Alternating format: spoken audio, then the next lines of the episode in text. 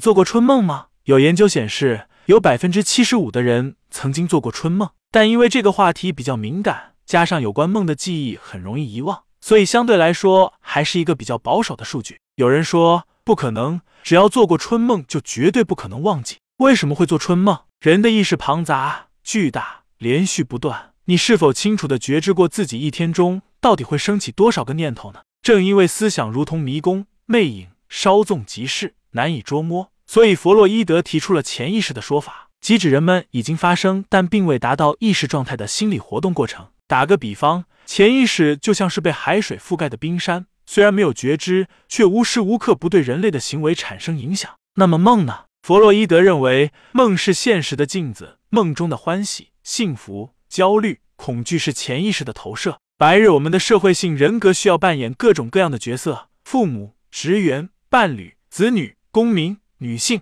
男性，每个角色都被赋予了一些固化、刻板的定义和概念，受潜移默化的影响，我们会无意识的按照既定的标准行事。这些先入为主的印象，如同模板一样框住我们的思想。比如，认为这样做是好的，那样做不好；这样做对，那样做是错的。可是，在睡着以后，我们的思想不受潜意识的压制，会更加奔逸。也可以说，梦中的思想更加自由、新鲜、真实。我们不需要伪装。不用担心会因此而受到谴责和审判，更不用为任何人负责。所以，我们的梦境总是迷离、模糊、跳脱，而且充满不可思议之事。春梦同样如此。比如，你可能会发现，在梦中自己转换了性别，或是身处一个陌生的环境，面对着完全陌生的人。对方可能是只有过一面之缘的人，也可能是明星、同学、同事或亲戚。最重要的一点是，它的的确确会引起真实、强烈的身体反应。比如发热、出汗、呼吸急促。总之，春梦和在现实生活中发生性行为一样，让人兴奋，甚至更容易到达巅峰，体验感更强烈。据统计，春梦往往发生在特殊时期，比如青春期、月经期、孕期，或者处在某种强烈的情感状态中。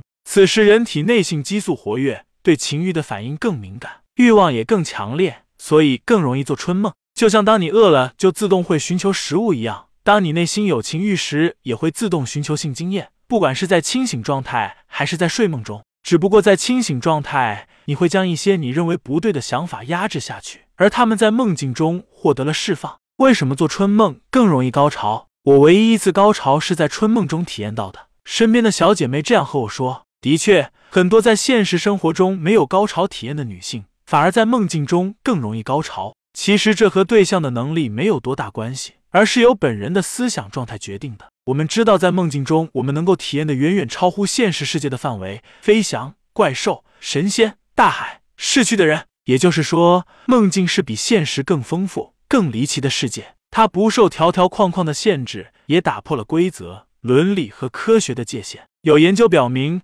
相比于看电视，人在睡梦中大脑的活跃度更高，意识更丰富、强烈而自由。而在现实生活中，没有性高潮的女性身上一个重要的特质，就是她们的思想中存在负担和阻塞。传统的刻板印象，比如认为享受性爱是有罪的、不道德的，成为了她们享受性爱的绊脚石。在梦境中，这种束缚会更轻，甚至完全没有。现实世界的规则、道德和顾虑很难将触角伸进梦境中的每一个角落，因为没有了思想负担，所以在春梦中更容易达到高潮。做春梦需要有思想负担吗？有些人会因为自己做了春梦而有思想负担，开始怀疑自己：我是不是变态才会做这种梦？其实这种担心是没有必要的。有调查报告显示，春梦中有侵犯情节的人，在现实中并没有性侵犯的倾向；而在梦境中与同性有性接触的人，也没有可观察的同性恋倾向。所以，我们无需过度揣测梦境，因为梦境和现实本身就存在巨大差异。所以，不管是用梦境中的视角来看现实，